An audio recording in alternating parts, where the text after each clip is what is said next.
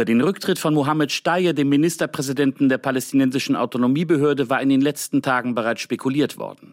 Er soll den Weg freimachen für eine sogenannte Technokratenregierung.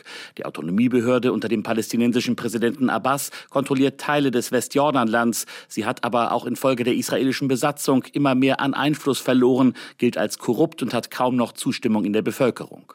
Bei dem Rücktritt von Ministerpräsident Steye geht es auch um die Frage, welche Rolle die palästinensische Autonomiebehörde nach dem Krieg im Gazastreifen spielen kann. Vor allem Vertreter der USA hatten immer wieder davon gesprochen, dass die PA eine Rolle bei der Nachkriegsordnung im Gazastreifen übernehmen könnte. Das gehe aber nur mit einer grunderneuerten PA. Die USA setzen sich auch für die Errichtung eines palästinensischen Staates ein. Auch hierfür gilt eine erneuerte und vor allem auch demokratisch legitimierte Autonomiebehörde als Bedingung. Ein umstrittenes Thema ist dabei, wie die PLO als palästinensische Dachorganisation künftig aufgestellt ist. Bisher ist die Terrororganisation Hamas an ihr nicht beteiligt.